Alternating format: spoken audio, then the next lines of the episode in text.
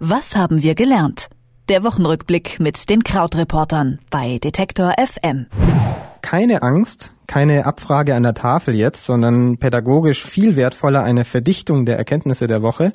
Wie immer mit unserem Klassenprimus Christian Fahrenbach von den Krautreportern. Hallo Christian. Ja, das höre ich oft.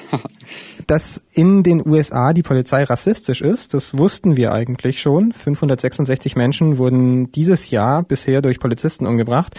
Neunmal häufiger als Weiße werden schwarze Männer von der Polizei angeschossen. Und zwei solche Fälle innerhalb von 48 Stunden haben die Situation jetzt eskalieren lassen. Zwei schwarze Männer wurden von Polizisten erschossen und bei einer Demo von Schwarzen gegen Rassismus in Dallas wurden fünf weiße Polizisten erschossen und mindestens sieben weitere verletzt. Ein mutmaßlicher Täter wurde erschossen von den Polizisten, berichten die Medien. Christian, haben spätestens jetzt in den letzten Stunden auch alle Weißen gelernt, dass es nicht so weitergehen kann, dass das Problem jetzt an der Wurzel bekämpft werden muss? Oder ist das eine zu optimistische These nach diesen Schüssen in Dallas? Ja, also es ist ja dann immer so ein bisschen eine Frage, was dann nach ein paar Tagen bleibt von solchen Debatten. Ähm, wenn ich so in meinem eigenen Umfeld schaue und den wenig repräsentativen Facebook-Feed von mir anschaue, da ist es tatsächlich so, dass es jetzt nochmal so eine andere Form des Entsetzens hier gibt und auch eine Wut und eine Resignation und so. Und es ist wirklich auch immer so ein Thema, was in Deutschland noch gar nicht so richtig präsent ist, finde ich, wenn es um das äh, US-Bild geht. Also wir haben ja gern solche Klischees über die USA im Kopf wie, ähm, dass es hier zu viele Waffen gibt und dass es niemand eine Krankenversicherung hat, aber dieses massive, massive Rassismusproblem, vor allen Dingen eben im Justizsystem, in Polizei und Gerichtssprechung, ähm, kommt eigentlich selten bei uns an. Und ein paar Zahlen hast du ja schon genannt. Ähm, eine Statistik, die immer wieder erzählt wird, ist, dass einer von drei männlichen Schwarzen im Laufe seines Lebens mal im Gefängnis landet. Und das sind ja alles Zahlen, die ähm, wir uns gar nicht vorstellen können, wie riesig das ist. Und dafür gibt es verschiedene Gründe.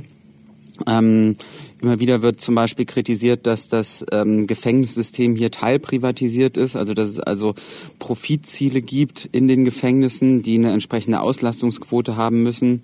Ähm, aber natürlich jetzt dieses, äh, diese massiven aktuellen ähm, Unruhen oder Taten ähm, haben natürlich auch mit einer vermutlich strukturellen, einem vermutlich strukturellen Rassismus bei der Polizei zu tun.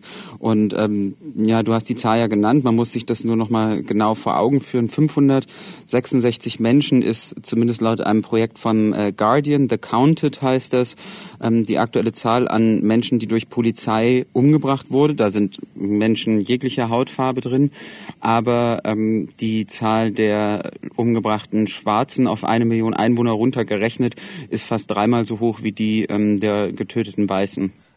Aber was macht man jetzt da? Klar, dieses Problem muss man bekämpfen. Im äh, Twitter-Feed regen sich die Leute auf. Es gibt auch Politiker, die da Dinge sagen. Aber wenn dieser institutionelle Rassismus bei der Polizei verankert ist, dann kriegt man dort den nicht durch Reden weg. Nee, aber also es, es gibt ja andere Länder, die diese Probleme nicht haben. Also ganz simpel, aber natürlich in den USA völlig unerreichbar ist äh, eine Regelung in Großbritannien, wo es meines Wissens überhaupt keine Bewaffnung für die Polizei gibt. Ähm, und wer nicht bewaffnet ist, kann natürlich auch ähm, sehr, sehr viel schwerer töten. Ähm, es hat aber auch mit Ausbildung zu tun. die hat hier einen nicht so wahnsinnig guten Ruf in den USA. Aber es sind natürlich alles Langfristlösungen. Aber es hat auch damit zu tun, welche Anweisungen von oben kommen. Also speziell hier in New York, wo ich wohne, da ist es so, dass der ähm, aktuelle Bürgermeister Bill de Blasio, der ist jetzt, glaube ich, so seit zwei, drei Jahren im Amt, ähm, damals im Wahlkampf sehr viel gepunktet hat damit, dass er die sogenannte Frisk, äh, Stop and Frisk Policy ähm, beendet hat. Das heißt, ähm, das war eine, ein Mittel, wonach man einfach äh, wonach die Polizei Menschen auf der Straße stoppen und durchsuchen durfte, ähm, was darin dazu geführt hat, dass vor allen Dingen eben Schwarze dauernd untersucht wurden und gestoppt wurden. Und de Blasio hatte das vorher erkannt und gesagt, okay, wenn ich äh, Bürgermeister wäre, werde, ähm, verbieten wir Stop and Frisk. Und das ist dann tatsächlich passiert und das ist vielleicht schon mal ein, eine, eine Aktion weniger, ein Schritt in die richtige Richtung. Aber ist das jetzt ein einzelnes löbliches Beispiel oder ist diese Veränderung, diese sehr langfristige Veränderung schon im Gange auch schon vor Dallas und auch schon vor diesen beiden Toten, über die sehr viel gesprochen wurde in den letzten Tagen? Ähm, ich kenne leider nicht so wahnsinnig viel anderes. Also es ist eher so, ich glaube, äh, dass es eher so ist, dass das ähm, Rassismusproblem generell in Polizei und Gesellschaft einfach immer schon da war, nie weggegangen ist, nicht weggegangen ist äh, durch die Präsidentschaft mit Obama, wie man sich das erhofft hat. Ähm, aber dass es jetzt sehr, sehr viel sichtbarer ist plötzlich. Es gibt hier äh, in den USA auch immer ähm, dieses Label von Black Twitter, also ähm, dass gerade Twitter als Netzwerk benutzt wird, um auf ähm, schwarze Menschenrechtsthemen aufmerksam zu machen. Und ähm, weil zum Beispiel eben mehr Schwarze überproportional im Vergleich zur Gesamtbevölkerung bei Twitter angemeldet sind. Und äh, gerade im Fall von Black Lives Matter war Twitter tatsächlich eines der ersten äh, Plattformen, eine der ersten Plattformen, auf denen sich dieser Protest geäußert hat und der dann von dort in die Massenmedien rüberschwappte. Also äh, unterm Strich glaube ich, es gab das immer, aber ähm, wir Weißen waren zu faul, es zu sehen oder zu bequem wegzuschauen. Wir haben in dieser Woche außerdem gelernt, dass es in Baden-Württemberg anscheinend nur sechs Abgeordnete braucht, um eine Landtagsfraktion zu bilden. Was haben wir noch aus dieser Geschichte gelernt, aus diesem AfD-internen Streit? Vieles noch nicht klar, oder? Nee, vieles noch nicht klar. Ähm, also vielleicht zwei Dinge sind aufgefallen. Das eine ist, ähm, dass es tatsächlich innerhalb der AfD, obwohl sich ja schon ähm, die äh, Gruppe um den Bernd Lucke abgespalten hat vor äh, einem Jahr ungefähr, ähm, dass, es, dass die Partei immer noch nicht zur Ruhe kommt und dass es jetzt weiter einen Machtkampf gibt, in dem Fall eben zwischen dem äh, Landtags- oder dem, dem Landeschef in Baden-Württemberg, äh, Jörg Meuthen heißt der, das ist der eine Bundesvorsitzende der AfD und eben Frauke Petri, die ja vielleicht durch äh, Talkshows etc. ein bisschen bekannter ist. Sie ist äh, die zweite Co-Vorsitzende der Partei in Deutschland.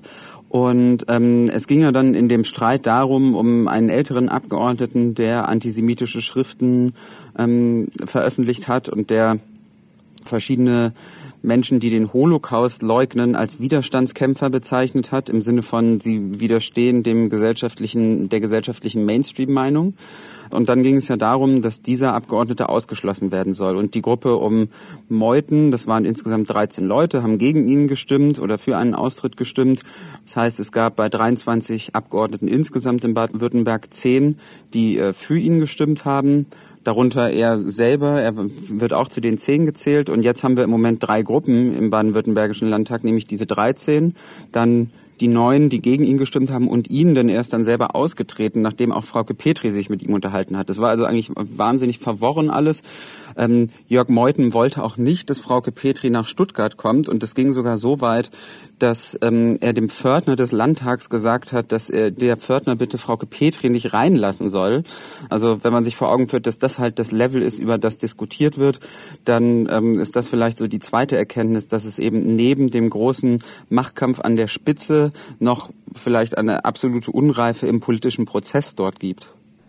Neben diesem Machtkampf haben wir was darüber gelernt, ob in der AfD antisemitische Meinungen salonfähig sind oder ob sie konsequent bekämpft werden?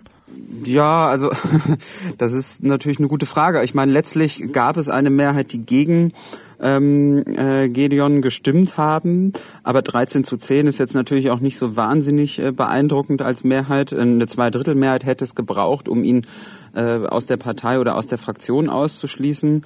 Also ich würde vorsichtig sagen, dass es eher als äh, salonfähig durchgeht wenn es 13 zu 10 ist, keine Ahnung, das sind 40 Prozent oder so, das ist wahrscheinlich ein Wert, den man in nicht vielen anderen Parteien finden würde, denn äh, es gibt ja doch immer eine sehr große Sensibilität für das Thema. Und wir haben drittes Thema, Christian, in dieser Woche gelernt, dass Alleinerziehende fünfmal häufiger auf Hartz-IV-Leistungen angewiesen sind als Familien mit zwei Elternteilen. Und das Armutsrisiko für Alleinerziehende liegt bei 42 Prozent, also fast die Hälfte. Ne? Ähm, ich frage mal so, seit Jahren wird viel über das Risiko Altersarmut gesprochen. Sollten wir vielleicht mehr über das Risiko Alleinerziehendenarmut sprechen? Ja, ich finde auf jeden Fall und also deshalb ist es auch immer ein Grund, äh, weshalb ich nicht müde werde, da äh, so das mit anderen anzusprechen oder weshalb ich auch gehofft hatte, dass wir uns hier drüber unterhalten können. Ähm, es ist halt so, dass ältere Menschen eine sehr viel besser organisierte Lobby haben, ja. Also gerade Rentner natürlich haben auch mehr Zeit, sich zu organisieren und ihre in, in Interessen zu äußern. Sie sind vielleicht häufiger auch an den politischen Prozess, Meinungsbildungsprozess insgesamt gewöhnt. Ähm, aber wie ist das als Alleinerziehende oder als Alleinerziehender? Ähm, man hatte einfach wenig Zeit, um äh, sich dann auch noch um die große Politik zu kümmern. Dabei ist es ein sehr viel äh, drückenderes Problem. Das würde ich auf jeden Fall sagen. Äh, was mir auch noch auffiel in dieser Statistik, das ist von der Bertelsmann Stiftung eine Erhebung gewesen, ist, dass 89 Prozent der alleinerziehenden Mütter sind. Das fand ich auch immer noch krass. Ähm, also da gibt es einfach eine sehr, sehr große Unvereinbarkeit dann eben, wenn man sich anschaut, wie viele davon dann auch noch auf Hartz-IV-Leistungen angewiesen sind, wenn man sich anschaut, ähm, wie Alleinerziehende mit Kindern in Deutschland behandelt werden die große Lobby der Alleinerziehenden fehlt, die lautstark etwas fordert. Deswegen machen wir uns doch jetzt mal die Gedanken darüber, was tun wir gegen diese alleinerziehenden Armut? Also einiges wird ja schon so ein bisschen getan, Ausbau von Betreuungsplätzen etc. Und dann, was ist ja immer die Frage, was kann jeder Einzelne tun? Ich denke, das hat ja dann auch immer damit zu tun, wie begegnet man im, im Umfeld. Ähm, Beispielen, denen man, äh, die man kennt. Äh, vielleicht fällt das, fängt es sogar schon mit sowas Banalem an, wie da einfach äh, freundlich zu sein und Hilfe anzubieten und nicht zu verurteilen und nicht zu sagen, äh, also nicht das so als Manko zu sehen zum Beispiel, sondern erstmal ähm, sich anhören, was, äh, was die Alleinerziehenden im eigenen Umfeld brauchen, anstatt irgendwelche Patentlösungen zu geben. Und ja, gesellschaftlich vielleicht ist es äh, tatsächlich eher so, dass es dann doch mit noch mehr Unterstützung, noch mehr Unterstützung braucht und äh, vielleicht flexiblere Betreuungslösungen. Christian Fahrenbach von den Krautreportern hat uns gesagt, was wir diese Woche gelernt haben. Vielen Dank. Ja, meine Güte, wieder alles gelöst. Bis dann, tschüss. Was haben wir gelernt? Der Wochenrückblick mit den Krautreportern bei Detektor FM.